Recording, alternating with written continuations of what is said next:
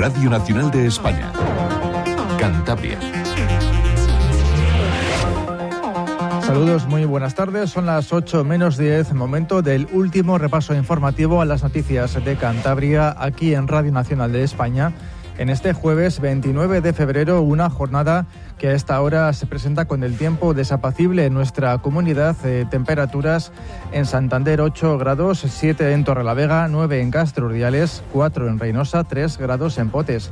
Conozcamos ahora la previsión para mañana viernes. Agencia Estatal de Meteorología. Luz Cepeda, buenas tardes. Buenas tardes. Mañana muy pendientes del temporal marítimo en Cantabria. El viento con intervalos fuertes en el litoral nos deja aviso naranja por olas que pueden superar los 5 o 6 metros de altura. Llegará un frente, el cielo nuboso tendiendo a quedar cubierto. Por la mañana chubascos débiles, pero por la tarde las precipitaciones pueden ser ocasionalmente moderadas. La cota de nieve subirá desde 1.000 hasta 1.200 metros.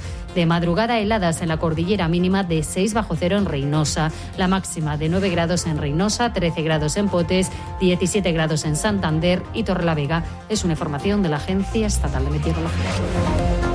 Gracias y sepamos ahora cómo se circula a las 7 y 51 por las principales carreteras de Cantabria. Dirección General de Tráfico Alejandro Martín, buenas tardes. Muy buenas tardes, ¿qué tal? En estos momentos estamos pendientes de un vehículo accidentado en la carretera 8 a la altura de Ambrosero en dirección Vizcaya, dirección Bilbao, que está provocando el corte del carril izquierdo y está generando más de dos kilómetros de tráfico lento. Al margen de esta incidencia van a encontrar también dificultades por obras de mejora en la carretera 67 a la altura de Somaoz y Molledo en ambas direcciones. En el resto de carreteras, afortunadamente, situación tranquila y cómoda, pero les pedimos que tengan especial precaución en esa A8.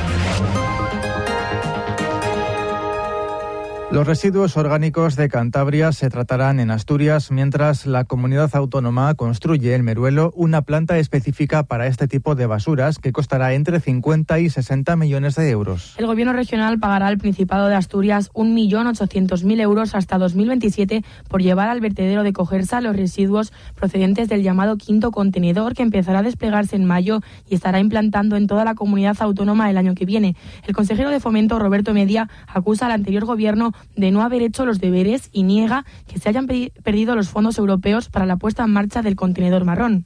Para enviar a su planta de Cogersa, situada en la parroquia de Serina, 14 kilómetros de Gijón, todos los residuos orgánicos que se recojan en los contenedores marrones que se van a instalar de forma inmediata por toda la región. Este acuerdo es una gran noticia por muchos motivos. El primero es que va a permitir a Cantabria cumplir con la normativa europea y nos va a dar el tiempo que necesitamos para la construcción de una planta de tratamiento de este tipo de residuos en la región que ya se está planificando.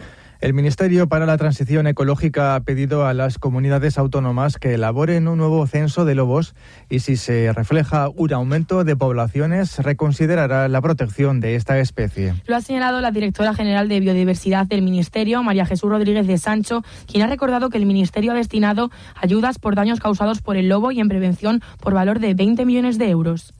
Si con el censo que en el que se está trabajando ahora salen otros datos que permita decir que el estado del lobo es favorable, entonces se podría reconsiderar la cuestión, pero basado en el conocimiento.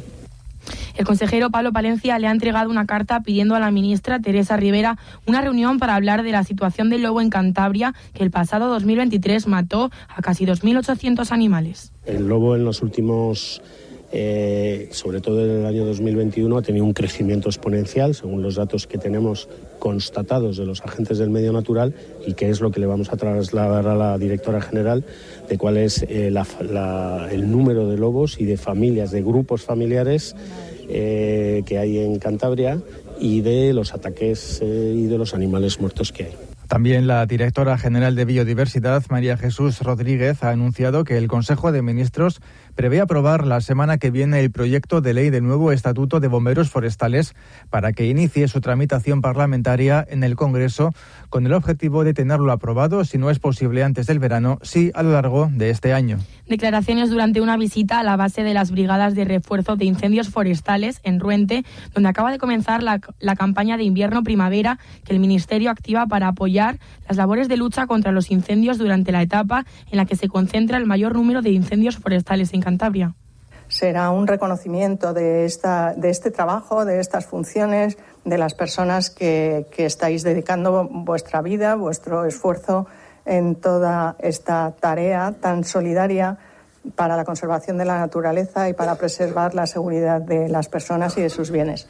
El Gobierno regional se encuentra a la espera de que la Universidad de Cantabria finalice el expediente abierto a raíz de la publicación de mensajes homófobos en la cuenta del Consejo de Estudiantes de la Universidad en la red social X para poder emprender alguna acción en el marco de la ley LGTBI de Cantabria. Así lo ha manifestado en el Parlamento la consejera de Inclusión Social, Begoña Gómez, quien ha comparecido a petición del Grupo Socialista. El diputado de esta formación, Jorge Gutiérrez, ha criticado a Gómez por no haberse interesado por cómo se encontraba la persona destinataria de esos mensajes tras su publicación, mientras que Begoña Gómez ha reprochado al PSOE que actúe como con demagogia. Créanme, eso no es tan complicado. Y estoy seguro que eso sí que es compatible y puede ir de la mano con el camino que usted nos ha contado que va a seguir haciendo desde el Gobierno de Cantabria. El colectivo LGTBI merece respeto y necesita que las cosas se hagan y se hagan bien, buscando resultados, no fotos. También Vox ha rechazado la postura socialista. Los regionalistas creen que el Gobierno está actuando correctamente y el Partido Popular ha criticado la manera de proceder del PSOE en, ese, en este asunto. Armando Blanco de Vox, Rosa Díaz del PRC y Álvaro Aguirre del PP.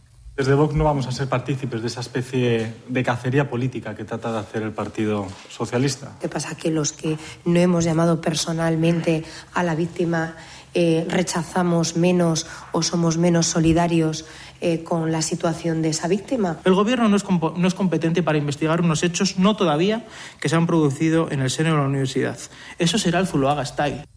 La Comisión ha aprobado una proposición no de ley del Partido Popular para condenar los mensajes homófobos vertidos en la cuenta del Consejo de Estudiantes. Y más cosas, la fábrica de ferro atlántica en Bo de Guarnizo ha encendido un segundo horno de los cuatro con los que cuenta. La bajada del precio de la electricidad ha permitido al grupo Ferroglob tomar esta decisión que se mantendrá más o menos tiempo en función de cómo evolucione este indicador.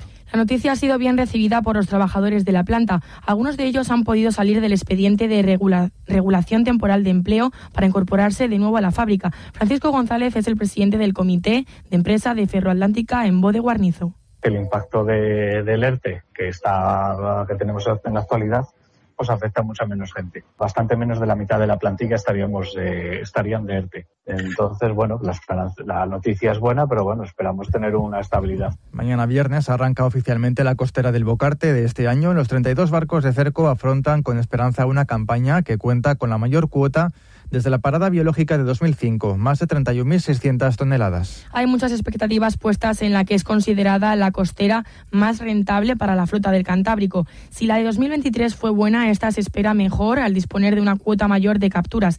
Miguel Fernández es presidente de la Cofradía de Pescadores de Santoña. Yo siempre he dicho y siempre lo voy a decir, de la mar es agua. Pero bueno, lo, lo presentamos con bastante ilusión. Vamos a ver cómo va transcurriendo luego las, las cosas, porque el año pasado fue una costera muy buena eh, los informes eh, científicos son muy buenos, la biomasa está muy bien. Eh, yo espero que sea una campaña como la del año pasado.